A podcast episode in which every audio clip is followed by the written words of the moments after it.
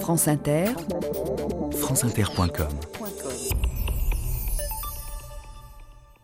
Bonjour, aujourd'hui l'aventure de la Tour Eiffel.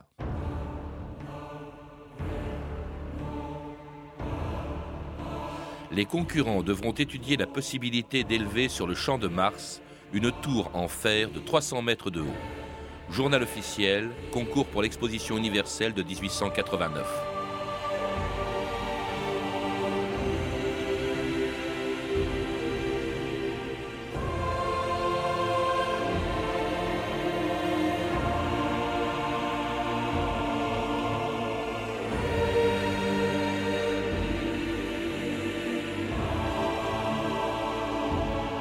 2000 ans d'histoire.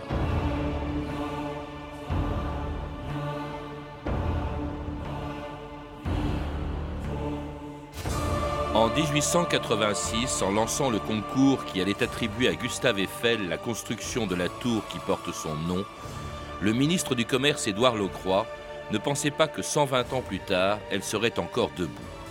Elle n'était destinée qu'à être le clou de l'exposition universelle de 1889, après quoi elle serait sans doute démontée.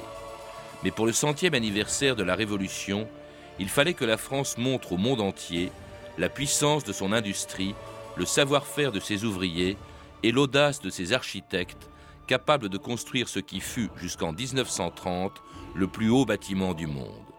Mais si cette tour porte le nom de Gustave Eiffel, si chacune de ses pièces provenait de son entreprise, s'il en fut le maître d'œuvre, elle aurait pu aussi porter le nom d'un de ses ingénieurs, celui qui fut le premier à la dessiner, Maurice Coquelin.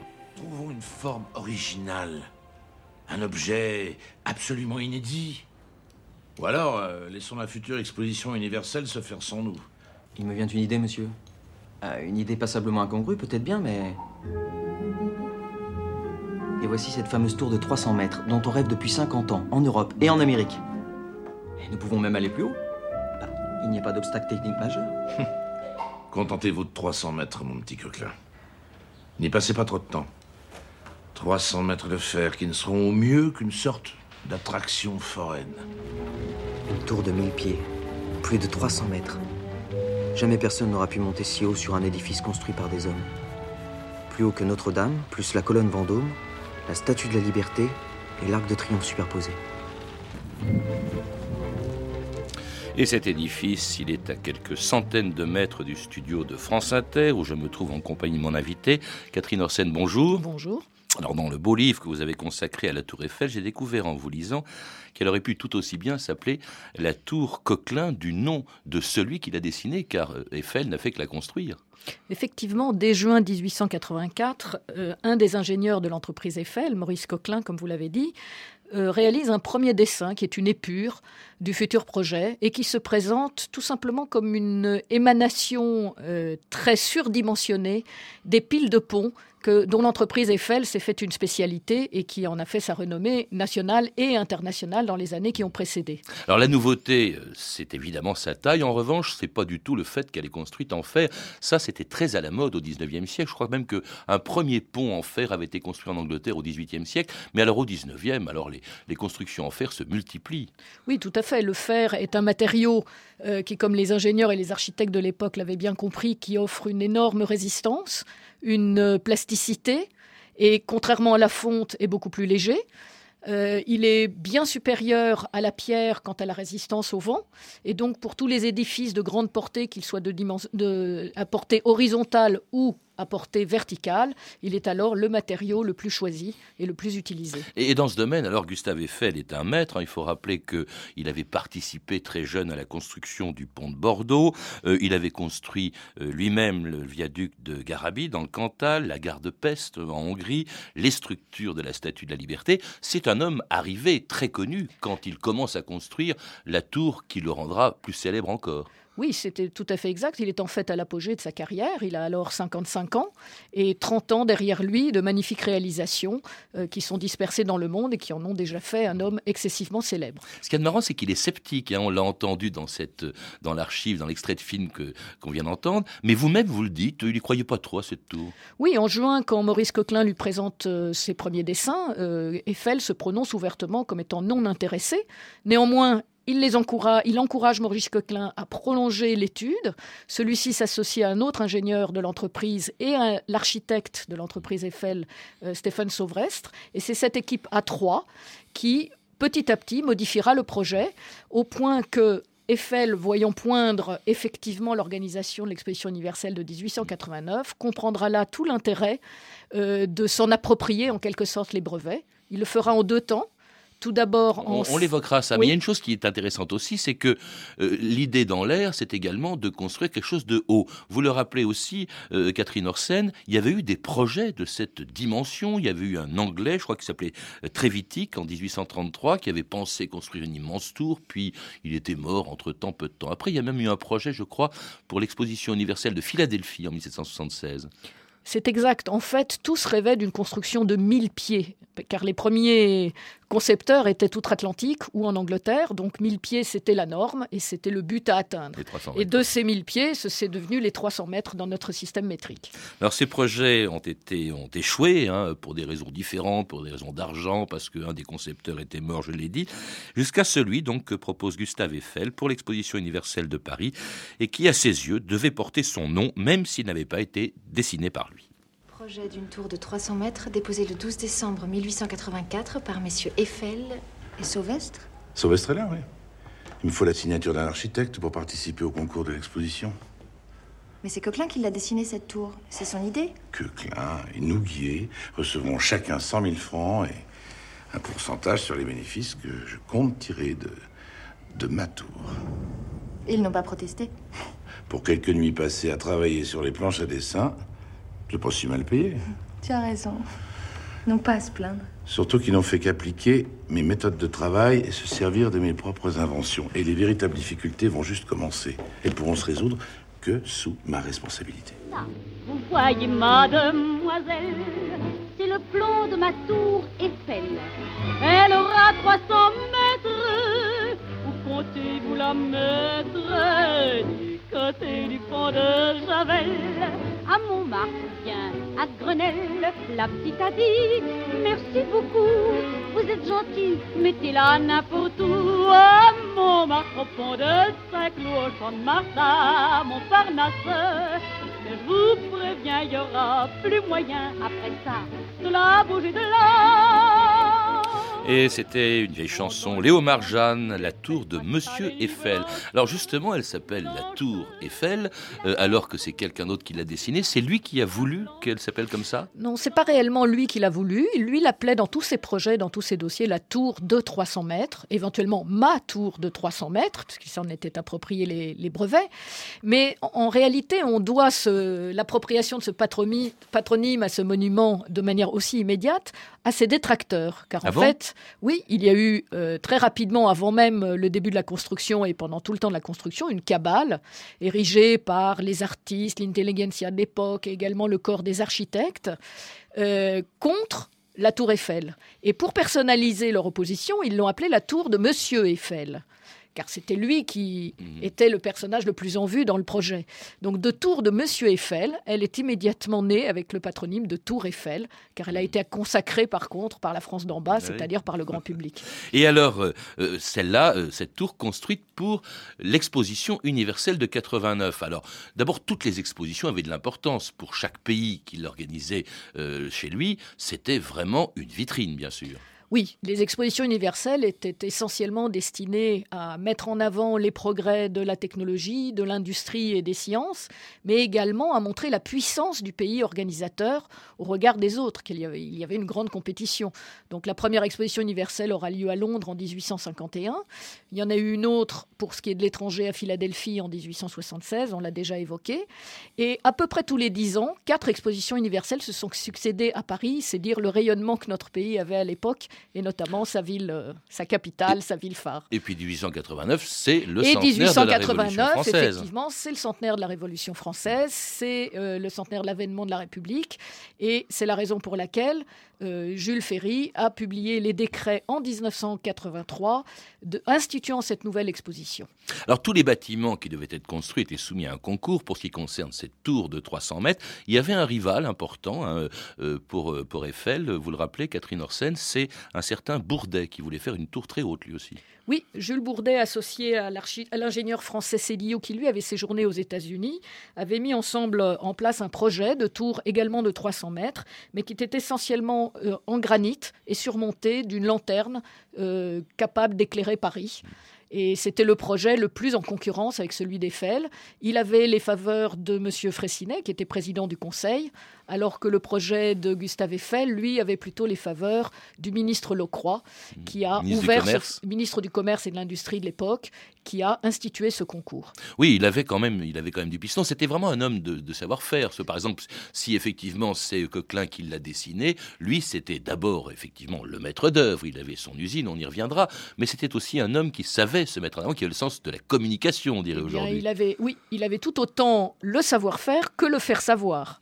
Donc il savait euh, faire le lobbying nécessaire et mettre en avant ses projets et s'attirer euh, la complaisance et la complicité d'hommes influents à l'époque. Mais je crois que ça a toujours existé dans, euh, le fait qu'on accorde à un tel ou à un tel un grand projet. Ça existe encore aujourd'hui. Et c'est ainsi qu'il gagne le concours en 1887, deux ans donc avant l'ouverture de l'exposition universelle et devant des ouvriers impressionnés par les difficultés qui les attendent pour construire un bâtiment dont ils ne voient pas tous l'utilité. Mais ça sert à quoi À part être un somptueux paratonnerre, monsieur Coquelin. Ça ne sert à rien, ça ne sera là que pour exister. Ouais, C'est surtout le vent qui va exister. Vous avez songé à la pression d'un bon coup de vent sur votre pylône de 300 mètres Oui, j'ai fait quelques calculs. Pour un vent de 160 km/h, ça ne devrait pas osciller là-haut de plus d'une vingtaine de centimètres. Alors, on la regarde exister, votre tour, et c'est tout. On monte pas dessus. Il y aura des ascenseurs. Vous avez déjà vu un ascenseur s'élever comme ça, vous? Pourtant, il en faudra bien un. Il y a une solution à tout. Moi, je peux la dessiner, cette tour. Mais vous, est-ce que vous aurez assez de cran pour la construire? Demandez à mes hommes. À 300 mètres du sol, ils râleront si fort qu'on les entendra d'en bas, mais chacun sera à son poste. Et ils feront leur boulot, monsieur. T'as bien lu le règlement du nouveau chantier T'as tout compris? Oui, monsieur Compagnon. Signe. Duval, Valentin et Maximilien. Il y a plus d'un million de rivets à poser là-haut. Ça te fait pas peur? Non, monsieur. Et 18 000 poutres à monter. Et comme ça. Et c'était un autre extrait d'un excellent docu-fiction de Canal+, La vraie légende de la Tour Eiffel, dont la construction était euh, un exploit à l'époque. Il faut rappeler d'abord que la taille, pendant 4000 ans, personne, aucun bâtiment euh, humain n'avait dépassé la pyramide de Gizeh. Et voilà que la Tour Eiffel commence à être construite dans des conditions très difficiles, vous le rappelez, euh, Catherine Orsen, dès les fondations. Car là, on construisait sur un terrain qui n'était pas très solide. Oui, tout à fait. Le choix du champ de Mars euh, a donc été défini. Et dès qu'il s'est agi de créer les fondations de cette tour Eiffel, on s'est heurté à différents problèmes. C'est que la nature du terrain pour les piliers situés du côté du champ de Mars et celles situées côté Seine sont fondamentalement différents. En effet, côté Seine, il a fallu aller creuser 5 mètres sous le niveau du fleuve. Et il a fallu inventer, et c'est là que le génie de Gustave Eiffel est intervenu, il a fallu inventer des techniques pour aller creuser si profondément et mettre en sécurité les ouvriers. Il faut savoir que tout a été déblayé à la pelle. 30 000 mètres cubes de terre euh, éliminés. Et donc, pour les piliers situés côté euh, Seine, il a imaginé un système de caissons étanches Ouais. euh, remplis d'air comprimé qui permettait aux ouvriers de descendre, d'être en, en parfaite sécurité, sans humidité, sans rien, et ainsi de creuser, de creuser, de creuser. Alors ça, ça a pris quatre mois rien que pour les fondations. Et puis le 1er juillet euh, 87, on commence à, à faire sortir du sol, si je puis dire, la tour Eiffel. Alors là, c'est c'est assez extraordinaire parce que ça n'a duré que 22 mois au total. Oui, 26 22 en comptant mois. les quatre mois. Oui, 24 mois et 5 jours. oui. Et avec 250 ouvriers au maximum sur le chantier. Oui, le nombre d'ouvriers a oscillé entre 120 et 200, 250 suivant les périodes de construction. Plus, il ne faut pas l'oublier, à peu près 300 ouvriers dans Voilà. les ateliers de Levallois qui, eux, étaient chargés de créer les pièces, de les préassembler, de les numéroter. Et puis ensuite, il a fallu les acheminer évidemment vers le champ de Mars. Donc vous imaginez la noria de, de petites, euh, euh, de petites euh, De moyens de transport. Euh, et ces pièces étaient entreposées sur le champ de Mars dûment numérotées. Elles étaient pour certaines préassemblées, pour d'autres pas assemblées du tout, et l'ensemble du montage s'est fait sur place. Oui. Alors là, là j'étais époustouflé parce que c'est un exploit technique. Vous le rappelez, il n'y avait pas à l'époque de euh, d'ordinateur. Or, ça s'est fait au millimètre près. Ça, c'est vraiment le génie de Eiffel et de son atelier de Levallois, parce que toutes les pièces arrivaient déjà à monter. Les ouvriers sur place, sur le champ de Mars, n'avaient qu'à les monter. Mais c'est quand même un exploit. Euh, par exemple, vous évoquez la difficulté qu'il y a eu lorsque ce sont les quatre piliers, qui sont en plus construits en biais, en porte-à-faux, doivent se rejoindre au premier étage. Et là, c'est arrivé au millimètre près. Oui, tout est arrivé au millimètre près, d'après les calculs préalablement établis. Et je crois, comme vous pouvez le dire, c'est tout à fait un exploit. C'est absolument inimaginable, 120 ans après, de penser que ça s'est déroulé de telle manière. Euh, beaucoup de personnes pensent que la tour Eiffel est montée sur vérins hydrauliques. C'est une idée qui court. En réalité, non. Les vérins hydrauliques ont servi à orienter les fameux piliers en porte-à-faux, de façon à ce qu'ils se rejoignent exactement à l'endroit voulu et que la poutre horizontale du premier étage puisse être assemblée. Et passé ce premier niveau, Eiffel était tout à fait serein et tranquille, car il savait que le plus dur était derrière lui. Oui, parce que ces piliers, il faut le rappeler, c'était la norme exigée, étaient éloignés de 129 mètres à peu près. Oui. Ou 125 mètres les uns des autres. Vraiment un exploit étonnant pour, pour l'époque. Euh, de même d'ailleurs que le travail qui s'est fait évidemment dans des conditions euh, extrêmement difficiles, à tel point d'ailleurs Catherine Orsen qui a eu des grèves, hein, parce que les ouvriers qui en plus travaillaient dans des conditions insensées, il faut s'imaginer qu'au fur et à mesure qu'elles montaient, il y, a des, dessins par exemple que j'ai vu je crois dans votre livre, où véritablement ils sont à la verticale dans le vide, il fallait pas avoir le vertige en plus. Non, il fallait pas avoir le vertige, et d'ailleurs certains ont dû redescendre. Euh, oui, effectivement, les conditions de construction se sont déroulées dans des, par un, des temps climatiques assez durs, et notamment l'hiver 88 euh, qui a permis de terminer la Tour Eiffel. Et euh, une première grève à Séville, qui a été menée d'ailleurs par des compagnons, puisque Eiffel a engagé des compagnons, notamment des charpentiers.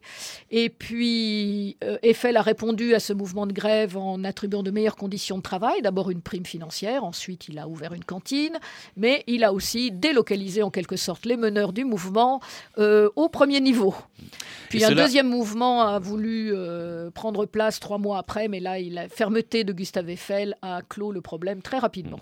Et cela sans un mort, vous, vous dites qu'effectivement, il y en a eu un qui, était, euh, qui est mort, qui n'est pas mort sur son lieu de travail, mais sans qu'il y ait euh, de, de, de, mort, de victimes. Tout ce chantier s'est déroulé sans aucun accident mortel. Effectivement, certains disent qu'il y a eu un mort. Il s'agissait d'un ouvrier italien, mais qui en fait a eu son accident en dehors de ses heures de travail. Et ça n'a pas empêché donc que justement la tour Eiffel soit inaugurée en même temps que s'ouvrait l'exposition universelle de 1889. C'est aujourd'hui, lundi 6 mai 1889, que le président Sadi Carnot vient inaugurer l'exposition universelle. Il salue le grand ingénieur Gustave Eiffel, à qui nous devons la tour de 300 mètres, attraction principale de l'exposition. Comme disait M. Eiffel, sa première utilité est le plaisir de l'ascension. Est-ce que ma Coralie t'offre son plus beau sourire? Nous faisons une photo historique, mon cher. Top of the Eiffel Tower, September 10, 1889. À Monsieur Eiffel, le grand constructeur d'un exemple gigantesque et unique de l'ingénierie moderne, de la part de quelqu'un qui a le plus grand respect pour tous les ingénieurs, y compris le grand ingénieur. bon Dieu. Vraiment, vous nous faites un immense honneur, Monsieur Edison. À moi-même et à mon pays tout entier. Au champ de Mars, nous arrivâmes. En passant sur le pont d'Iéna, il me dit Regarde, ma femme, un monument qui t'étonnera. C'était une tour magnifique en fer, se dressant vers le ciel, et je m'écriai C'est magique. Ah, Daniel, mon cher Daniel, ah, Daniel, mon cher Daniel, que c'est donc beau, que c'est donc beau la tour Eiffel.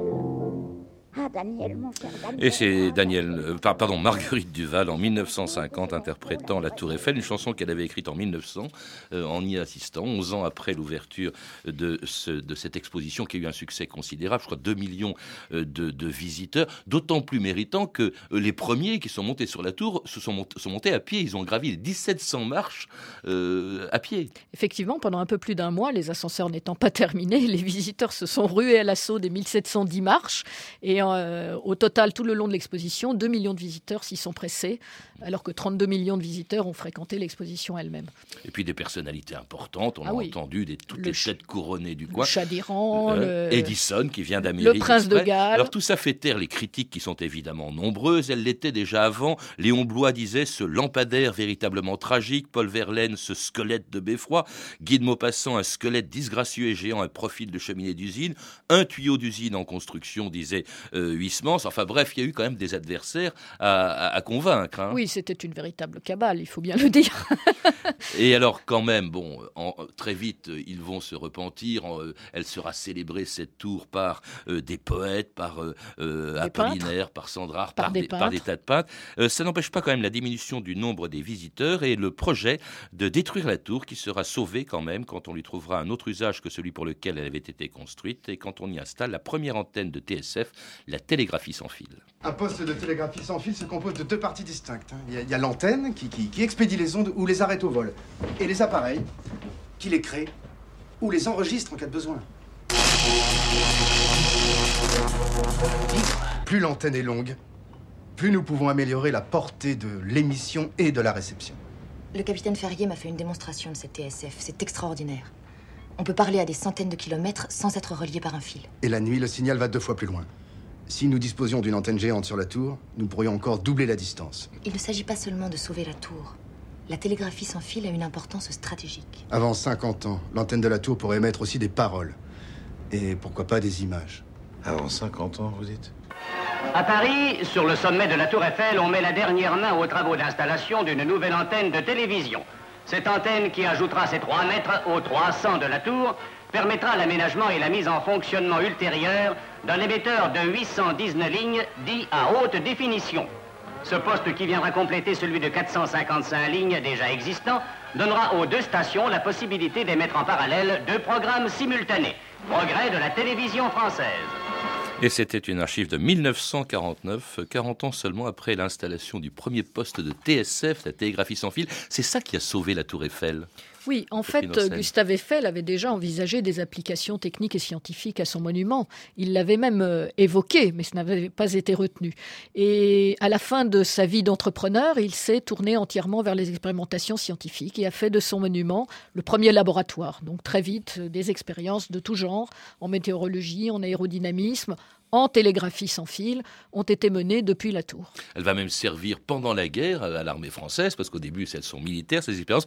Puis elle va servir à la télévision, hein, qui apparaît avant même que, ne naissent ou que ne soient construits les premiers postes de télévision pour, euh, pour les foyers. hein. Mais on essaye en 1925. En 1949 aussi, on installe euh, un poste de télévision. Elle devient même un, un panneau publicitaire pour Citroën, la tour. Oui, Beaucoup An- d'usages, hein. André Citroën avait obtenu la concession de la Tour Eiffel pour la transformer en panneau publicitaire gigantesque à l'époque.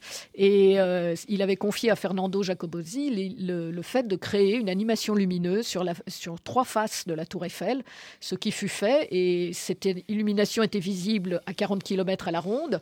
Et elle a duré de 1925 à 1936 quand elle a été arrêtée, euh, car ça leur revenait un peu cher. À ce moment-là, la tour devient le symbole de Paris, tellement symbolique d'ailleurs que les Allemands s'y précipitent quand ils entrent à Paris. Hitler va la visiter, je crois même qu'il est monté dessus, il se non, fait prendre il en n'est- photo. il n'est pas monté Non car, euh, car on avait saboté les ascenseurs Ah d'accord. et qu'il cas, fallait monter à pied. devant, et hein, donc il est reparti avec ses, ses militaires, ses, ses généraux, et il a tourné le dos à la tour. Et la tour était interdite pendant cinq ans avant que les Parisiens en reprennent possession et lui rendent sa vocation première en 1946. Après six ans de vie militaire qui l'obligeait à les regarder du haut de sa grandeur, la Tour Eiffel retrouve aujourd'hui ses visiteurs du dimanche.